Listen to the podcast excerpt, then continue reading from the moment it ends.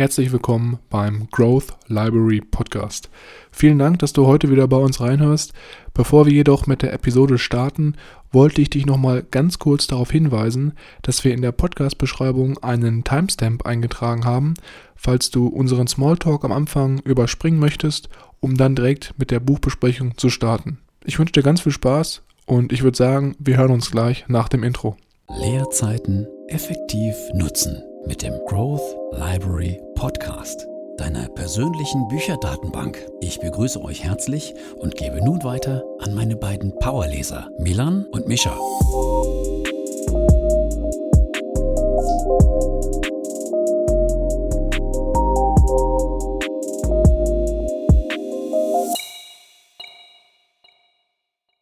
Herzlich willkommen, wie immer, auch nochmal von meiner Seite hier beim Growth Library Podcast.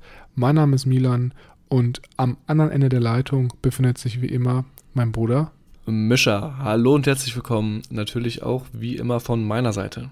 Lang ist es her, wir haben uns äh, wieder mal zusammengefunden und werden heute ein neues Buch besprechen. Das, Finally. Das wir, äh, das hast du, glaube ich, sogar vor mir gelesen. Hm, lange ist es her, dass ich es gelesen habe. Ja. 2018, äh, ganz herrlich im äh, wunderschönen, im wunderschönen Mittelmeer in Griechenland beim Segeln. Stimmt, man muss dazu auch sagen, dieses Mal ist es wieder ein bisschen durchgemischt, weil du hast ja die englische Version gelesen und ich habe hier mhm. die deutsche Ausgabe vom Finanzbuchverlag äh, mir näher angeschaut. Und bei mir ist es ja immer so, ich habe die jetzt, äh, wann war das, vor zwei Monaten ungefähr gelesen und ich habe das ja so bei mir etabliert, dass ich jeden Morgen immer eine halbe Stunde lese. Also als Student ist es natürlich nochmal ganz gut, das irgendwie so unterzubringen. Ich weiß jetzt nicht, wie es aussieht, wenn es in dem Berufsalltag umgeht, ob ich das dann auf abends le legen werde, dieses halbe Stunde Leseritual. Aber ja, es hat eigentlich ganz gut funktioniert. Ich fand es auch relativ gut zu lesen und du weißt ja, ich mache das immer so, ich äh, mache mir dann morgens einen grünen Tee und setze mich dann wir haben so einen Lesesessel, das weißt du ja, mit, den, mit, den, mit der mhm. Fensterecke. Und da kann man auch ganz gut aus dem Fenster schauen. Und dann ähm, höre ich meistens immer noch so ein bisschen Musik nebenbei, aber jetzt nicht so Musik mit Gesang. Deutschrap. Ja, nee, nee, nee. sondern nicht, nicht ganz, sondern immer so ein bisschen, ja, so melancholische Musik, instrumentale Musik. Einfach, mhm. damit ich da so ein bisschen mehr in diesen Fokus reinkomme. Ich weiß nicht, hörst du auch Musik beim Lesen oder hast du das komplett gar nicht so? Ich habe mal eine Zeit lang mir mal so Meeresrauschen auf die Ohren geplätschern lassen, im wahrsten Sinne des Wortes. Ja. Aber jetzt äh, eigentlich gar nicht mehr. Also morgens immer in meinem, in meinem Lesesesselchen. Aber ansonsten bin ich da alleine äh, mit dem Vogelgezwitscher am Morgengrauen und meinem Büchlein. Ja, du machst es aber auch immer vor der Arbeit, ne, glaube ich. Ja, immer morgens vor der Arbeit, vor dem Frühstück vor allem. Ich komme quasi aus dem Bett, mache vielleicht noch ein paar Liegestütze und ein paar Sit-Ups, damit ich wach werde und dann geht's äh, ab in den Sessel. Ja, was ich habe auch gemerkt, was mir da mal richtig hilft, wenn man so morgens aufsteht und so nicht das Gefühl hat, man ist jetzt schon so im Lesemodus, so ein halbes oder zwei, drei Gläser Wasser wegtrinken, dass man so ein bisschen Flüssigkeit mhm. im Körper zuführt. Das hilft mir immer sehr, sehr, um fit und fresh in den, in den Tag zu starten. Aber es kann natürlich jeder mal selber rausfinden, was da besonders hilft. Der eine trinkt Wasser und der andere macht dann halt 20 Liegestützen. Und dann geht es vom Lesemodus in den Arbeitsmodus kurz danach. Ja, so ungefähr. So kannst du es dir dann vorstellen. Bei mir ist der Alltag ja noch ein bisschen anders als bei dir, weil du ja deine beruflichen Verpflichtungen hast momentan noch wohlgemerkt. Noch, richtig, bevor es dann ins äh, laissez-faire Studium geht. Ja, bin ich schon gespannt, wie laissez-faire das dann werden wird. Also ich habe ja an der gleichen Uni studiert wie du und ähm, ja, es ist nicht so laissez-faire, wie man es von Anfang an denkt, aber lassen wir uns dann einfach überraschen.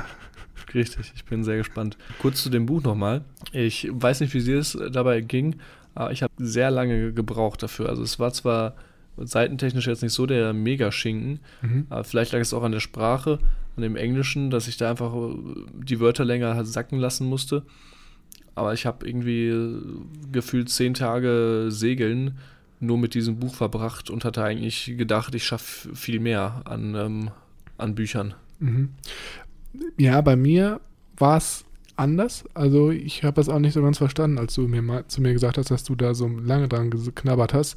Mhm. Kann natürlich auch sein, dass ich die deutsche Version hier gelesen habe und das Buch ist natürlich auch schon etwas älter und in der Originalversion auf Englisch könnte ich mir vorstellen, dass die Sätze da noch etwas verschachtelter sind und deswegen auch das Ganze etwas anspruchsvoller machen. Die deutsche Version fand ich eigentlich ziemlich angenehm zu lesen und mhm. ja, hat, hat jetzt, weiß nicht, wie lange hat mich das gedauert, äh, gebraucht, zwei, zweieinhalb Wochen ungefähr, würde ich sagen, maximal. Aber okay. ja, vielleicht sollten wir noch einmal ganz kurz sagen, welches Buch wir denn heute überhaupt hier vorstellen. Das haben wir, glaube ich, noch gar nicht gemacht. Mhm. Und Der ein oder andere könnte sich vielleicht schon erahnen aus der Titelbeschreibung, aber wir nennen es lieber nochmal. Ja, genau. Um auf Nummer sicher zu gehen. Ja, für die faulen Leser unter uns. Genau. Und zwar ist es so, dass wir heute ähm, Denke nach und werde reich von Napoleon Hill vorstellen und besprechen werden. Heute ist der erste Teil und ähm, ja, ich denke, wir starten hier wie immer ganz klassisch mit der Übersicht über den Autor und gucken dann weiter so in den ersten Teil rein und schauen mal, was wir da so für neue Einsichten erlangen können. Sehr, sehr gern. Napoleon Hill ist nämlich schon ein paar Jahre älter. Der ist 1883 geboren und 1970 auch schon jetzt hier wieder fast 40, 50 Jahre her. Mhm. 50, 50 Jahre her gestorben. Ja. War ein US-amerikanischer Schriftsteller im Bereich der Neugeistbewegung. Sehr interessant. Und jetzt kommt sein Buch Denk nach und werde reich oder beziehungsweise das Original Think and Grow Rich. Mhm. Hat äh, seit seinem Erscheinen 1937 sich bisher angeblich mehr als 70 Millionen Mal verkauft. Ja, ja das ist natürlich ganz lustig. Ich habe hier auf dem Buch, auf dem deutschen Cover steht bis mehr als 60 Millionen verkaufte Exemplare. Also ja, dann passt das, das ja mit ja angeblich. Ja, aber das würde auch erklären, warum der englischsprachige Text so ein bisschen verschachtelt ist, weil es halt, wie gesagt, mhm. so alt ist. Weiter zu seinem Leben. Er hat in seinen frühen Jahren frühzeitig seine Mutter verloren, hat dann mit 13 Jahren für eine Lokalzeitung angefangen zu schreiben und hat aus dem gewonnenen Einkommen seine juristische Ausbildung finanziert. Sein Jurastudium hat er dann an der Georgetown University in Washington absolviert und durch seine journalistischen Nebentätigkeiten hat er den Robert Love Taylor, den ehemaligen Gouverneur, Gouverneur von Tennessee und Eigentümer einer Zeitschrift kennengelernt.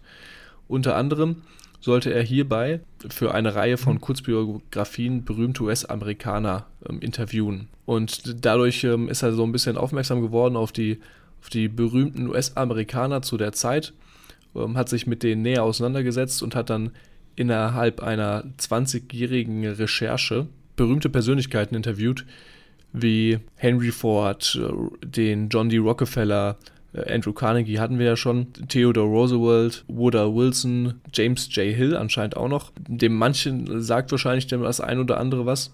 Und auf jeden Fall basierend auf diesen Erkenntnissen, die er dadurch erlangen hat, hat er dann seinen jetzigen Bestseller oder sein heutiges Werk, das immer noch sehr breit verbreitet ist, geschrieben, Think and Grow Rich. Mhm. Das war mir zu dem Zeitpunkt noch gar nicht so bewusst.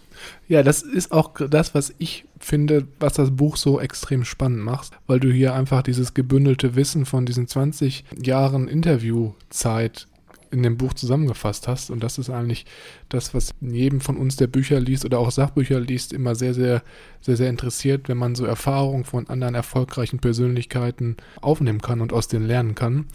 Und das mhm. Buch richtet sich vor allem meiner Meinung nach an jeden, der gerade sein Finanzwissen oder sein Finanzmindset wahrscheinlich eher so ein bisschen aufpolieren möchte und verstehen will, warum diese berühmten Persönlichkeiten, also natürlich jetzt sind das noch wesentlich mehr gewesen, als du jetzt gerade aufgenannt hast, aufgezählt ja. hast, warum die es wirklich so zu diesem Erfolg geschafft haben. Und ich glaube, da kann man aus dem Buch auch sehr, sehr viel mitnehmen für seine eigene Entwicklung, für sein eigenes äh, Mindset und seine eigenen Gedankeneinstellungen um wirklich erfolgreicher durch sein Leben zu gehen und auch allgemein Ziele effizienter verfolgen zu können. Meinem Empfinden nach eher war das halt auch einer der Gründe, warum ich das Buch dann wirklich auch gekauft habe im Endeffekt, weil man hier so viel Wissen aus diesen ganzen verschiedenen Persönlichkeiten ähm, zusammen aufnehmen kann.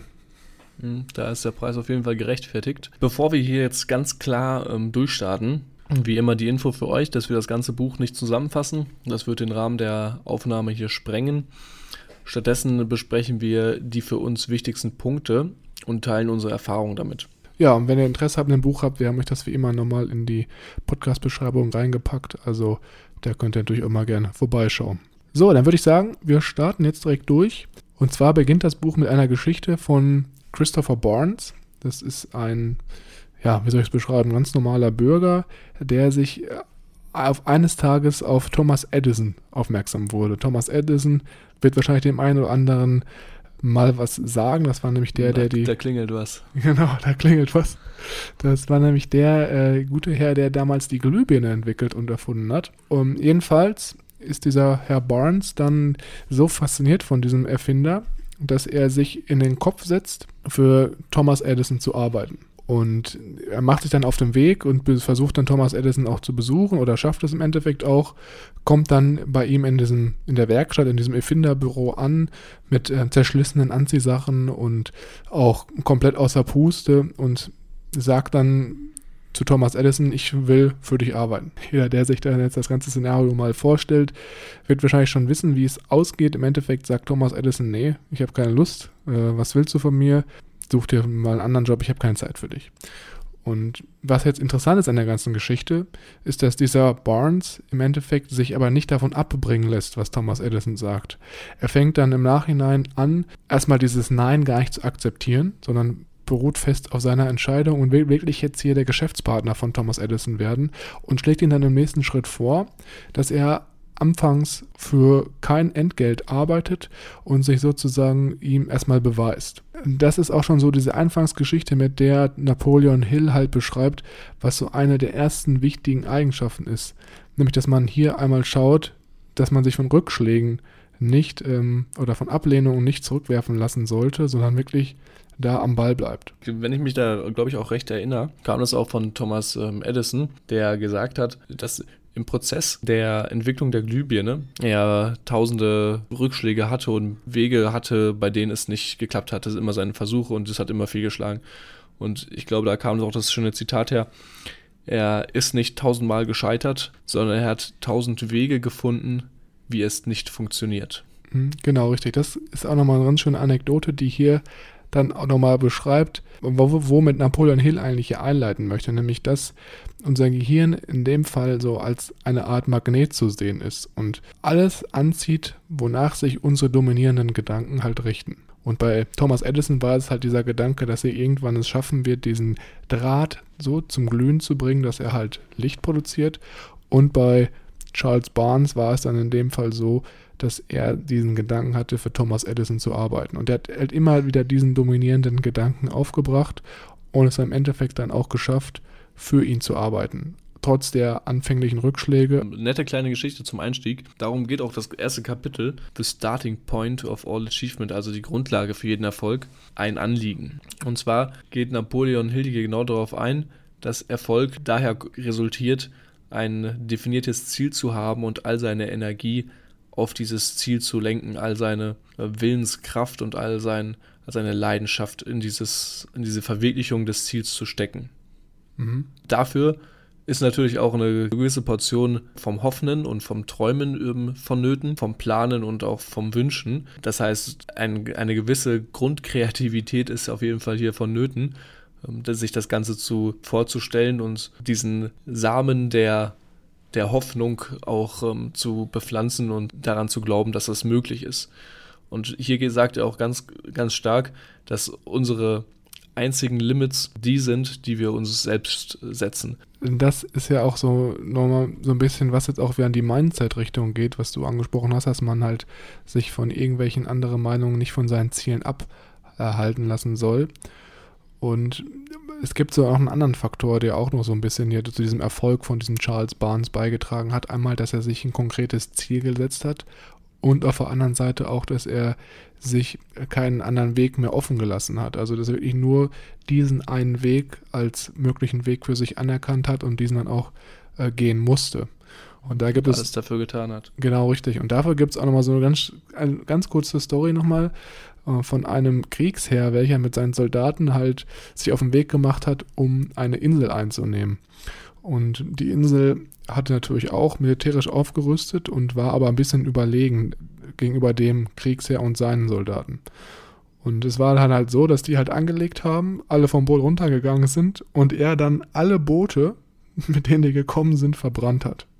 Mhm. Und das war halt, warum hat er das gemacht? Natürlich ist natürlich ein bisschen blöd, wenn man jetzt, jetzt so neutral betrachtet. Weil sie ja natürlich nicht mehr fliehen konnten. Aber genau das ja. war halt auch der Hintergrundgedanke, dass sie wirklich, sie mussten gewinnen, um zu überleben. Und das ist auch so was, was so in die Gleichrichtung spielt, dass man wirklich jetzt aufs Ganze geht und der sich nicht so einen Plan B ja, zurechtlegen kann. Genau. Ja, nicht schlecht. Äh, das wäre tatsächlich auch eigentlich von meiner Seite alles, was ich hierzu zu sagen kann. Netter, kleiner, sanfter Einstieg mit ein paar schönen Anekdoten über ähm, ja, deine eigenen Möglichkeiten und sich auch nicht unbedingt in dieser Box zu bewegen, gedanklich und vielleicht auch mal über, über den Tellerrand hinauszuschauen und nicht immer alles als gegeben und als Regel zu akzeptieren. Ja, das wäre bei mir auch fast alles gewesen, was ich hier noch interessant fand, was man vielleicht auch nochmal im Buch dann bis, ein bisschen spezieller sich nochmal nachlesen könnte, war, dass es hier darum geht, dass man wirklich dieses Anliegen klar definiert. Und da gibt es hier sechs verschiedene Schritte, die man nach und nach abarbeiten kann. Das ist ja meistens in Sachbüchern so, dass man dann immer so Passagen gegeben hat, wo man wirklich dann auch ans Tun kommen kann, um dann äh, das Ganze auch umzusetzen. Und hier geht es wirklich darum, dass man lernt, dieses Anliegen klar zu definieren und dann auch regelmäßig zu wiederholen, um das Ganze nicht in Vergessenheit geraten zu lassen. Und ich denke, das ist nochmal ganz, ganz cool, wenn man das Buch wirklich hat, dass man hier die Möglichkeit hat, das Ganze auch nochmal praktisch umzusetzen. Generell in dem Buch werden viele Schrittanleitungen, sage ich mal, genannt, die sich äh, hauptsächlich auf den finanziellen Bereich, also ums Akkumulieren von Geld ähm, handelt. Nachdem wir natürlich dieses Anliegen dann hier im ersten Teil definiert haben, hilft es natürlich nicht nur, wenn man das Anliegen hat und weiß, wo man hin will. Es geht jetzt auch im nächsten Schritt wieder darum, dass man an seinem Glauben arbeitet. Das kommt mir auch schon, kam mir da auch schon so ein bisschen äh, bekannt vor, weil wir das ja auch bei Tony Robbins schon angesprochen hatten. Da ging es ja auch so ein bisschen um Glauben und äh, Paradigmen und Prinzipien, sogar auch von Stephen Covey und die sieben Wege zur Effektivität. Auch ein Buch, was wir schon besprochen hatten. Mhm. Und zwar sagt Napoleon Hill, dass der Glaube einfach so ein bisschen als Chemiker zu sehen ist, als Chemiker bei uns im Kopf, welcher halt unsere Gedanken beeinflusst. Und es ist jetzt so, laut Napoleon Hill, dass unsere Gedanken auf verschiedenen Ebenen vibrieren. Positive Gedanken vibrieren ein bisschen mehr auf einer höheren Frequenz als negative Gedanken.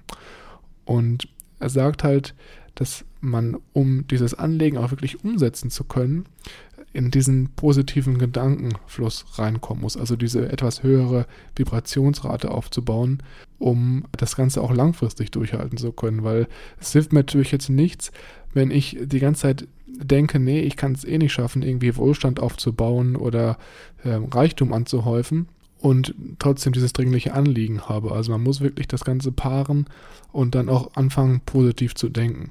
Und der Glaube lässt sich hier am nächsten Schritt auch nochmal so ein bisschen mit den, mit den Gedanken koppeln, die wir ähm, die tagtäglich haben. Und zwar ist es so, dass wenn du jetzt einen negativen Glaubenssatz hast in Bezug auf Erfolg und Reichtumaufbau, dann hast du natürlich auch negative Gedanken. Und wenn du immer wieder negative Gedanken hast mit einem niedrigen Frequenzlevel, dann setzt sich das langfristig auch an dein Unterbewusstsein, leitet sich das weiter. Und ähm, man sagt ja auch, häufig, dass man immer so das bekommt, äh, woran man die ganze Zeit denkt oder was man mhm. für Signale an sein Unterbewusstsein auch weiterleitet. Und ja, das ist, glaube ich, auch sowas, was viele Leute gar nicht so auf dem Schirm haben, dass wenn sie immer sagen, ach nee, ich schaff das nicht, ich schaff das nicht, oder immer ihre Ängste projizieren, dass sie irgendwann nur in Armut leben werden oder einsam verwahrlosen, jetzt mal ganz krass gesagt, dass halt das auch diese Signale sind, diese Glaubensgedankensätze, die sich ans Unterbewusstsein weiterleiten und dadurch dann, ja, man im Endeffekt das bekommt, woran man die ganze Zeit denkt, auch wenn das natürlich jetzt eigentlich nicht das ist, was man haben möchte, aber du halt dein Unterbewusstsein sozusagen in dem Sinne fehlleitest. Und deswegen geht es hier halt vor allem auch darum, dass du an deinen Glaubenssätzen arbeitest und ja, da so ein bisschen schaust, dass du positive Gedanken, Vibrationsstrukturen aufbaust. Meiner Meinung nach ist das auch was, was wir auch schon wirklich in mehreren Büchern gelesen haben und auch wenn sich das Ganze jetzt ein bisschen abstrakt anhört im ersten Schritt, denke ich doch, dass ja, dass da schon was dran ist, wenn da jetzt ungefähr ja, die letzten 15 Büchern jeder Autor darüber was schreibt. Erinnert mich so gerade ein bisschen so an die Ebenen des Bewusstseins von Hawking mit den ähm, unterschiedlichen Schwingungsebenen der Gedankenarten, sage ich mal, positiv oder negativ. Ganz nett auch noch, Glaube ist die Basis für alle Wunder. Da habe ich auch gestern, ähm, habe ich das live äh, erlebt, sage ich mal, äh, im Sport. Ich war bouldern und äh, habe dort eigentlich total erschöpft, konnte nicht mehr. Dann also, war schon eher am Ende meiner Kräfte, wurde aber so gepusht von den Leuten, die mit mir da waren, dass ich äh, tatsächlich noch die eine Route geschafft habe äh, mit letzter Kraft und habe auch da gemerkt, was das bewirken kann, wenn du ein motivierendes Umfeld um dich herum hast und dir auch selber äh, diesen Wunsch und diesen Glauben hast äh, und den auslöst, ähm, was für Leistungen du dann fähig bist. Geht auch hier so ein bisschen wieder in die Richtung, ähm, man ist, was man denkt quasi. Also deine dominierenden Gedanken, die du tagtäglich hast, auch unterbewusst, gerade nach dem Aufstehen, die du dir über die Jahre hinweg als, äh, als Habit, als ähm, ja, als Gewohnheit. Genau, als Gewohnheit ähm, angeeignet hast, äh, sind die dominierenden und sind die, die letztendlich über deine Stimmung und über deine, über dein, über dein Mind, über deinen Kopf herrschen. Ja, und wenn man jetzt aber ganze, das Ganze historisch sich anschaut, gibt es ja auch ein ganz krasses Beispiel, was so diese Kraft des Glaubens äh, darstellt. Und das wäre in dem Fall Mahatma Gandhi, welcher halt wirklich komplett ohne irgendwelche körperliche oder physische Gewalt da seine, seine Freiheitsbewegung durchgesetzt hat. Mhm. Eine ganze Nation in die Freiheit ge bewegt hat, sage ich mal. Genau, nur mit dem festen Glauben, den er an sich hatte, dass er das auf jeden Fall ohne Gewalt mit einer friedlichen Demonstration schafft. Und ja, ich denke, das ist eigentlich schon jetzt auch ein gutes Schlusswort, um das Ganze zu beenden, weil das ja eigentlich ganz klar definiert, was eigentlich möglich ist, wenn man nur seine Glaubensstruktur richtig anpasst und das dann auf seine Ziele auch ausrichtet. Reichtum beginnt in dem Moment der Gedanken. Ja. Sage ich dazu. Aber ich muss auch offen zugeben, sorry, dass ich nochmal was einleiten möchte aus meiner mhm. eigenen Erfahrung. Logo. Dass bei mir das manchmal auch so ein bisschen schwerfällt. Also, wenn ich zum Beispiel manchmal morgens aufwache, habe ich dir auch schon, glaube ich, öfter mal gesagt, dann ertappe ich mich auch selber dabei, dass ich vielleicht dann mal so ein bisschen mehr negative Gedanken habe und das Ganze erst dann bemerke, sobald also diese negativen Gedanken mir halt erst auffallen in dem Moment, wenn ich schon so in diesem negativen Modus bin. Flow. Ja. Ich weiß gar nicht, wie ich das beschreiben soll. Du stehst halt auf mhm. und hast manchmal so Tage, wo du so komplett alles anzweifelst. Und da ist es, glaube ich, wichtig, dass man das dann schnell erkennt und dann sich so innerlich sagt, nee, stopp, hör jetzt auf mit diesem Blödsinn hier zu erzählen. Ich ähm, fokussiere mich auf die positiven Sachen und versuche so ein, ein positives Mindset für den Tag zu entwickeln. Ja, das ist äh, tatsächlich bei mir auch äh, manchmal der Fall. Da stehst du einfach auf und hast von Grund auf irgendwie nicht das Gefühl, dass heute der dein Tag ist. Aber gerade das zu erkennen, ist, glaube ich, auch schon da der erste Schritt zur Verbesserung. Und sobald man es geschafft hat, das zu erkennen und zu merken, ich befinde mich gerade hier in einem Abwärtsstrom, äh, ich sollte demnächst die nächste Ausfahrt nehmen, kommt natürlich die Frage, wie kommt man da raus? Und da sollte man sich dann irgendein Muster aufbauen, irgendein, irgendeine Affirmation oder irgendein Mantra oder irgendein Bewegungsverhalten irgendwie, mhm. irgendwas, was dir Energie gibt und was dich da daraus katapultiert und dich wieder höher schwingen oder besser gelaunt macht. Mhm. Ich glaube, ich erinnere mich daran, dass im Tony Robbins Buch er geschrieben mhm. hat, dass man da dann irgendwie so ein Bewegungsmuster sich an, an, äh, aneignen ja. soll. Und ich glaube, ein Bewegungsmuster, was er dann genannt hat, war irgendwie, dass man so hochspringt und schreit oder so. Also irgendwie so ein, so ein Verhalten, was halt komplett dein tägliches Verhalten so ja, disrupted, unterbricht, genau, ja. und dich dann automatisch in so einen positiven Modus entführt. Also ja. stell dir mal vor, du bist auf Arbeit, du hast dann so einen negativen Gedankenfluss und auf einmal stehst du so auf und schreist, einfach um in diese positive Vibration reinzukommen. Also auch ganz wild. in einem Flex im Office äh, mit vielen Leuten um dich herum kann das sehr, sehr lustig werden. Ja. Aber Rona hilft dir, es ist nicht so viel los. Wer? Rona? Corona. Ach so. Ja, die, die, Anekdote oder dieses kleine metaphorische, oder nicht metaphorisch, diese kleine ja, Verniedlichung kannte ich jetzt noch gar nicht, aber ja gut. Ja, ist mir gerade in, in, den Kopf gepoppt. Auf jeden Fall ein sehr, sehr wichtiges Thema, wie ich finde. Okay, das nächste Kapitel, die Autosuggestion. So beeinflussen sie ihr Unterbewusstsein. Die Autosuggestion kann man als ähm, quasi als Kommunikation oder als Mittel nehmen, äh, sehen, dessen Part es ist, den Vermittler zu spielen zwischen unserem, unserem, unserem Kopf, unserem Mind, äh, wo wir bewusst denken oder wo das bewusste Denken stattfindet und ähm, quasi den Hintersitzen, dem Subconscious, unserem Unterbewusstsein. Mhm.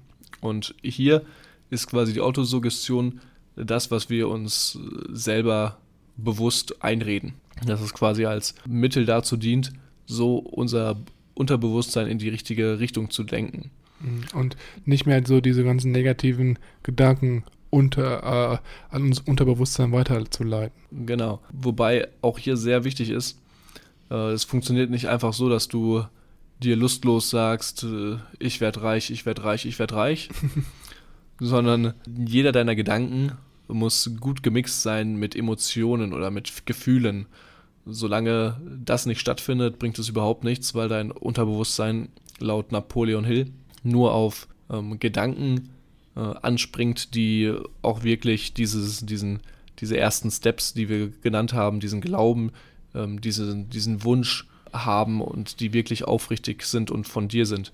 Und wenn das der Fall ist, springt dein Unterbewusstsein da quasi an und wird früher oder später, jetzt kommt das Magische, dir den Plan, den du brauchst, liefern. Das sind dann diese schönen Gedankenblitze. Ich glaube, jeder von uns hatte sowas schon mal irgendwie in einer Situation. Und dann guckst du irgendwie kurz aus dem Fenster oder ähnliches oder bist kurz in Gedanken vertieft und dann auf einmal plöps hast du den Plan und äh, es fällt dir quasi wie Schuppen von den Augen. Und da muss man dann natürlich auch gewappnet für sein und ähm, unverzüglich handeln und das ist hier die Clue, quasi mit gemixten und also mit gut gemixten Gefühlen, mit emotionbeladenen Gefühlen, positiver äh, Emotionen dein Unterbewusstsein durch die Autosuggestion zu beeinflussen und dadurch quasi offen zu sein für diese typischen Gedankenblitze und für diese Aha-Momente. Ja, was ich auch sehr, sehr spannend fand hier in dem Kapitel, dass es auch darum geht oder dass beschrieben wurde, dass der Mensch wirklich einer der einzigen, dass, dass der Mensch das einzige Lebewesen ist, welches absolute Kontrolle darüber hat, was an sein Unterbewusstsein vordringt oder mhm. weitergegeben wird, dass aber die wenigsten wirklich das auch aktiv kontrollieren und versuchen, das Unterbewusstsein zu beeinflussen.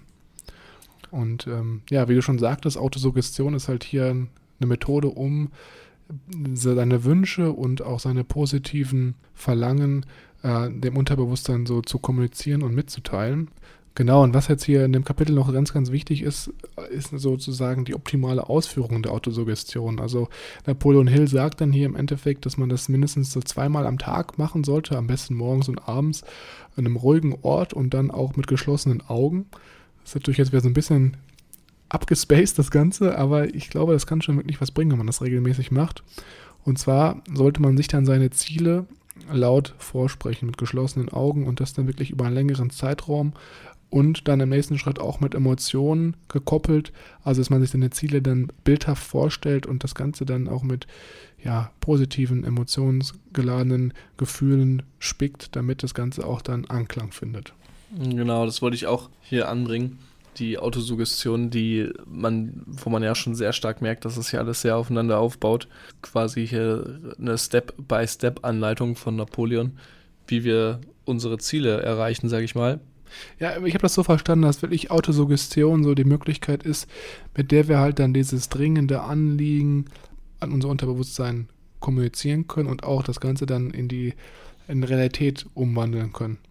Und ja, das ist eigentlich, glaube ich, ganz cooles Tool. Man muss natürlich, ich habe das jetzt auch angefangen, aber man muss sich natürlich auch da so ein bisschen, ja, man muss da halt so eine, so eine Gewohnheit für entwickeln. Weil manchmal ist es halt auch so, ich habe es jetzt letzten Tage auch dann äh, vergessen, morgens zum Beispiel, oder wenn halt abends und du mit Freunden unterwegs bist, da muss man halt auch sich aktiv für Zeit nehmen, glaube ich. Und ähm, das braucht halt auch, wie ich auch schon äh, gesagt habe, so eine gewisse Überwindung. Also das ist jetzt nicht so, ja, ich mache das jetzt zwei Tage und dann ist gut. Man muss das, glaube ich, wirklich schon. Dann passt das schon. Ja, genau. Man muss das wirklich schon über einen längeren Zeitraum machen und das äh, ist auch nicht zu unterschätzen, dass man da jetzt, ja, man muss da wirklich auch Arbeit reinstecken, wie ich das jetzt äh, so empfunden habe oder wie ich das jetzt so aufgenommen habe. Ja, also das muss man auf jeden Fall über einen längeren Zeitraum machen, sonst bringt das hier gar nichts. Ja. Ja, ich glaube, das ist, kann auch ganz gut dabei helfen, so seine Ziele nicht aus den Augen zu verlieren. Das ist, glaube ich, auch so was, was hier dann noch so aktiv mit, ähm, ja, mit reinspielt. Dann sind wir jetzt schon fast zu Ende oder fast am Ende der heutigen Episode. Mhm. Und ja, das letzte Kapitel oder letzte Part, den wir heute besprechen, da muss ich zugeben, kon den konnte ich jetzt nicht so richtig krass einordnen oder konnte das jetzt nicht mehr so ganz in Verbindung zu den vorherigen Teilen setzen. Ich habe natürlich nichtsdestotrotz verstanden, worum es in dem Kapitel geht, aber die Relation hat mir so ein bisschen gefehlt. Mhm. Und zwar geht es hier darum, das Kapitel heißt Fachkenntnisse, persönliche Erfahrungen oder Beobachtungen. Und was Napoleon jetzt hier in dem Kapitel macht, ist, er unterteilt Wissen in Allgemeinwissen und Spezialwissen. Es geht jetzt hier so, ja, vielleicht kann man so ein bisschen deuten, vielleicht geht es auch einfach hier darum, was man für Wissen sich aneignen sollte, um Reichtum zu, zu erlangen oder aufzubauen. Und er sagt jetzt hier, dass Allgemeinwissen da gar nicht hilft beim Vermögensaufbau. Dass es eigentlich das Wissen ist, was für jeden verfügbar ist an Universitäten, Hochschulen etc. Und ähm, ja, dass man da eigentlich schon ziemlich sich detailliert in ein Fachgebiet einarbeiten sollte, um dann wirklich die Möglichkeit zu haben, sich Vermögen aufzubauen. Ich glaube, man kennt das ja auch in der Schule oder halt auch im Studium ist es ja auch eigentlich so, dass man so als Allgemeinwissen da ausgebildet wird. Ne? In der Schule gerade ganz krass. Wie viele verschiedene Fächer hast du da und wie tief gehst du wirklich da zum Beispiel eine Materie rein? Klar, du hast die Leistungskurse, mhm. aber ja, finde das. Das geht dann eher im Studium. Ja, Studium. Wobei BWL natürlich auch sehr breit gefächert ist. Ne? Also da vielleicht dann mhm. eher Master. So wie ich das auch hier verstanden habe, war im Allgemeinwissen von ihm stark geprägt, dass egal in welcher Häufigkeit oder in welcher Menge du es besitzt, ähm, es dir nur wenig bringt äh, in der Aneignung von Geld. Und spezialisiertes Wissen sehr viel stärker Geld, sage ich mal, anzieht. Ähm, wobei es auch hier wichtig ist, dass Wissen nur potenzielle Macht ist und es erst, wenn es organisiert und in ähm, definierte Pläne gesteckt wird, es zu einem Attraktor von von Geld wird. Ich muss aber auch ehrlich sagen, ich glaube, dass wenn es ein Kapitel gibt, es vielleicht das Kapitel ist, das ein bisschen überholt ist. Spezialwissen ist immer noch ein wichtiger Punkt, aber ich glaube, zu der Zeit, in der er das geschrieben hat, war das um einiges schwieriger, ähm, Spezialwissen zu erlangen. In Zeiten wie in den Zeiten der Industrie, der Digitalisierung, wo man alles in der Hosentasche theoretisch dabei trägt, vom tiefsten Fachwissen kommen die, kommt das Allgemeinwissen oder vielleicht auch eher so ein Führungswissen, kriegt da, glaube ich, ein bisschen mehr Bedeutung heutzutage. Ja, ich musste an dem, bei den Worten, die du gerade gesagt hast, auch an dieses lustige Sprichwort denken, Umsatz kommt von Umsetzung. Das heißt, er appelliert hier auch nochmal, dass man wirklich das, was man lernt, äh, umsetzt mit dem Ziel dann halt sich, äh, ja. Ja, wie bei unseren Büchern, es bringt dir nichts, das Ganze zu lesen, also du musst es auch umsetzen und dir darüber Gedanken machen und das für dich anwenden. Ja, oder halt auch vielleicht nochmal lesen, weil je nachdem, ja. welchem Lebensstandard oder Lebensstand oder Lebensentwicklungsstand du hast, äh, zieht man da auch wieder nochmal ganz andere Informationen aus den Büchern raus. Habe ich mir am Anfang auch nicht so geglaubt, muss ich zugeben, aber mhm. nachdem ich dann das zweite Mal äh, Rich Dad Poor Dad äh, so überflogen oder teilweise Kapitel nachgelesen habe, da äh, habe ich das dann doch auch gemerkt, dass man da nochmal ganz, ganz andere ja, Ansichten rausbekommt. Das wäre eigentlich auch alles von meiner Seite zu dem Kapitel gewesen. Ja. Mehr habe ich da nichts zu sagen. Ja, sehr, sehr, sehr, sehr schön. Das freut mich. Ich schließe mich dir da an. Und das, ja, mit dem Wissen ist natürlich jetzt hier so ein bisschen aus der Reihe getanzt, aber nichtsdestotrotz zur Vollständigkeit wollten wir es einfach nur mal nennen.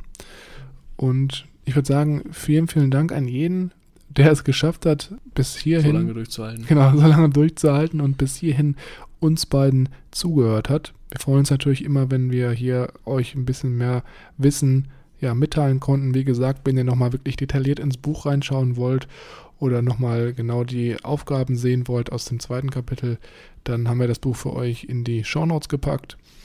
Und ansonsten würde ich sagen, wenn ihr das Ganze hier interessant findet und auch das Ganze euch ein bisschen weiterbringt, dann freuen wir uns immer sehr über Bewertungen für unseren Podcast auf iTunes. Das hilft uns ganz einfach, den Podcast bekannter zu machen und auch an Leute heranzubringen, die unseren Podcast vielleicht noch nicht kennen. Und ja, ich würde sagen, dann war es das auch schon wieder von uns. Und mhm. Ich äh, melde mich dann mit dir wahrscheinlich wieder in der nächsten Woche, wenn wir dann mit dem Buch weitermachen und nochmal ein paar andere Sachen hier zutage bringen. Gerne. Die, die nächste Folge wird dann auch stark auch hier darauf aufbauen. Da bin ich jetzt schon gespannt, was uns da noch alles erwartet. Ja, sehr, sehr schön. Dann bis zur nächsten Woche und ciao. Tschüss.